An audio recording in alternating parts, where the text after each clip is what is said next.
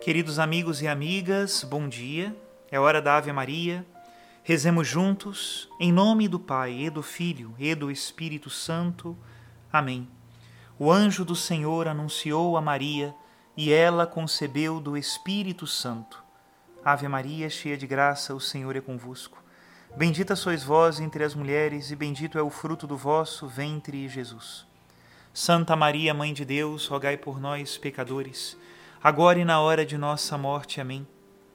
Eis aqui a escrava do Senhor, faça-se em mim segundo a vossa palavra. Ave Maria, cheia de graça, o Senhor é convosco.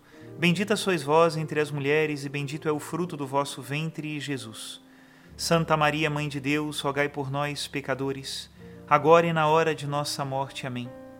E o Verbo se fez carne e habitou entre nós. Ave Maria, cheia de graça, o Senhor é convosco. Bendita sois vós entre as mulheres, e bendito é o fruto do vosso ventre, Jesus. Santa Maria, Mãe de Deus, rogai por nós, pecadores, agora e na hora de nossa morte. Amém. Rogai por nós, ó Santa Mãe de Deus, para que sejamos dignos das promessas de Cristo. Oremos. Infundi, Senhor, em nossas almas a vossa graça, nós o suplicamos, para que nós que conhecemos pelo anúncio do anjo, a encarnação de Jesus Cristo, vosso Filho e nosso Senhor, cheguemos por sua paixão e morte de cruz, à glória da ressurreição da carne. Pelo mesmo Cristo nosso Senhor. Amém. Em nome do Pai, e do Filho, e do Espírito Santo. Amém. Queridos irmãos e irmãs, continuamos a leitura deste trecho do livro de Inácio Laranhaga, que nos vai falar sobre a fé, esta capacidade de perceber os rastros, daquele que caminha à nossa frente. Escutemos. Livro Silêncio de Maria, de Inácio Laranhaga, editora Paulinas, capítulo 2 Peregrinação, Eterno Caminhar, Rastros. Deus está além e acima de nossas dialéticas, processos mentais, representações intelectuais, induções e deduções. Por isso, nossa fé é uma peregrinação, porque temos que continuar buscando o rosto do Pai entre sombras profundas.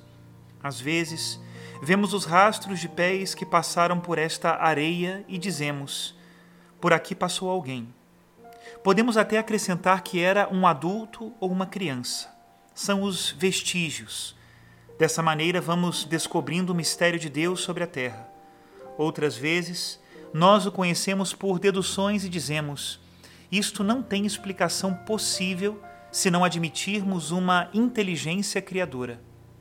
Nosso caminhar pelo mundo da fé é, pois, por caminhos de analogias, evocações e deduções. Será que um cego de nascimento poderia adivinhar a cor de uma chama de fogo? As cores nunca entraram em sua mente. Por isso não saberá identificar reconhecer e discernir as cores. As cores o transcendem. Poderá a retina captar alguma vez o menor fulgor da majestade de Deus?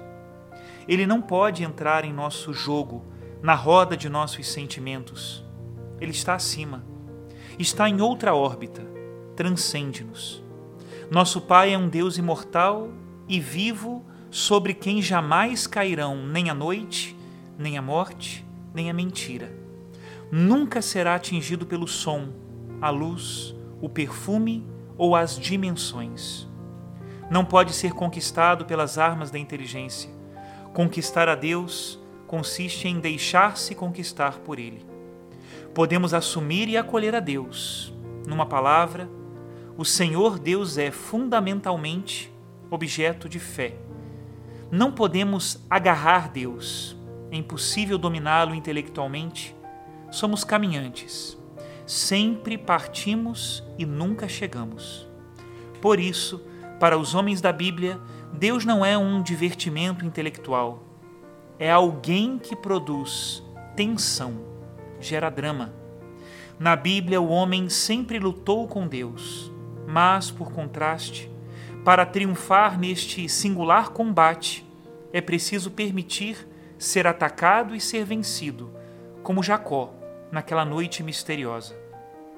Em razão disso, o Senhor Deus sempre chama os seus homens para esse combate, na solidão das montanhas, desertos e cavernas, para o Sinai, para a torrente de Querite, o Monte Carmelo, o Monte das Oliveiras, o Monte Alverne, a Gruta de Manresa. Insatisfação e nostalgia.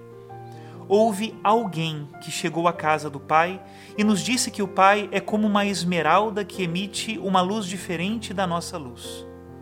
E é de tal modo o seu resplendor que vale a pena vender todas as coisas para poder possuir este tesouro.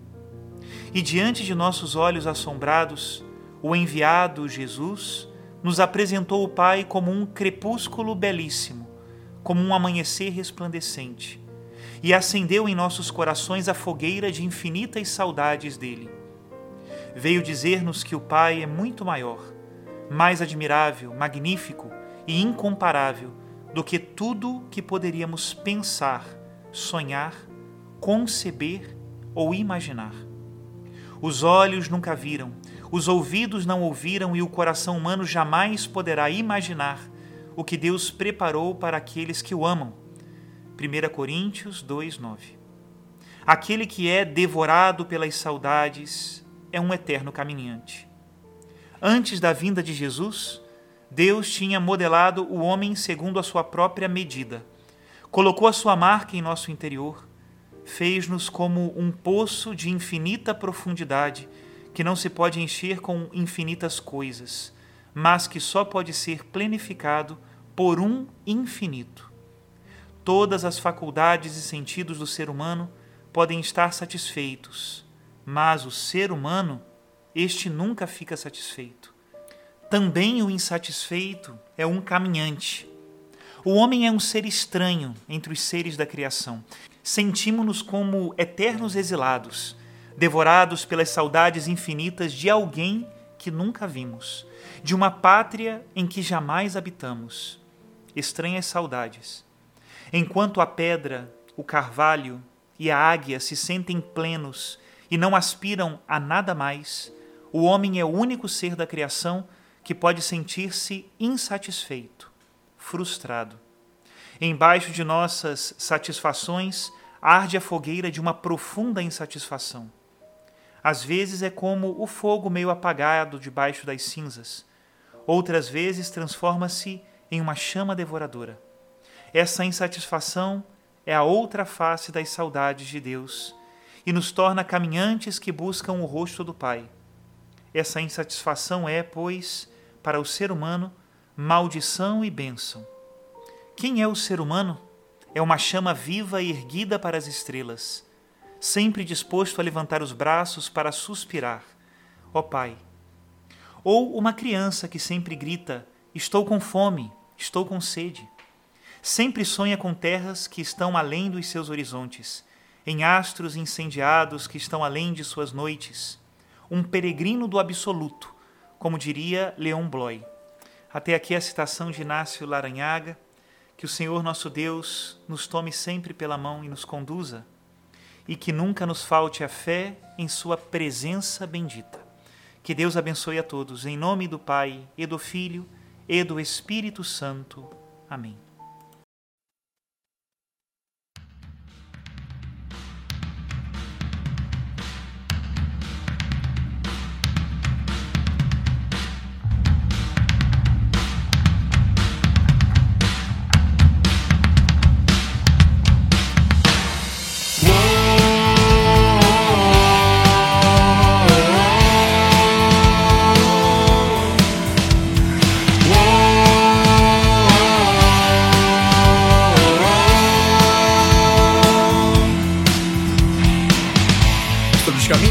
Mais difíceis eu vou andar.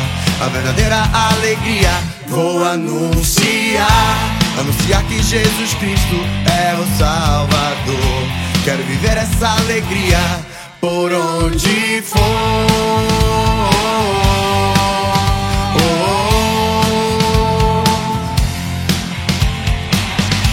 Sobre os caminhos mais difíceis eu vou andar a verdadeira alegria vou anunciar. Anunciar que Jesus Cristo é o Salvador. Quero viver essa alegria por onde for.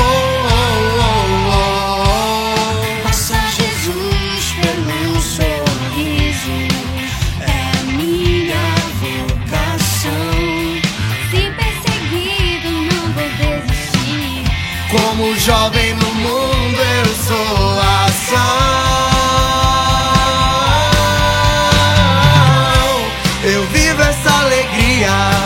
todo dia. Sou de uma legião de pescadores. Pescadores de almas com sede de Deus. Lançando suas redes, vão anunciar um Cristo alegria.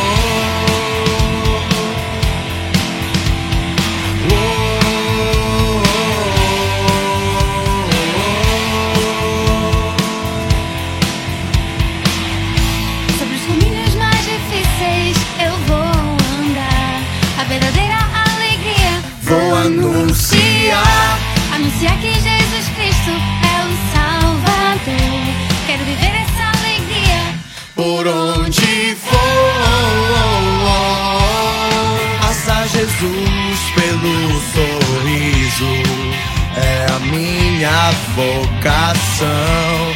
Se perseguido, não vou desistir. Como jovem no mundo,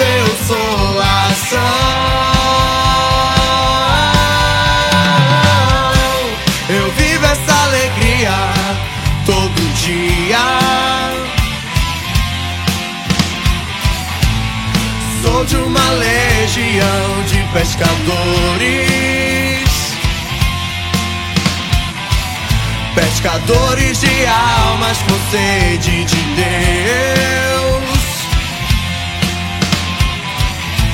Lançando suas redes, vão anunciar um Cristo alegria.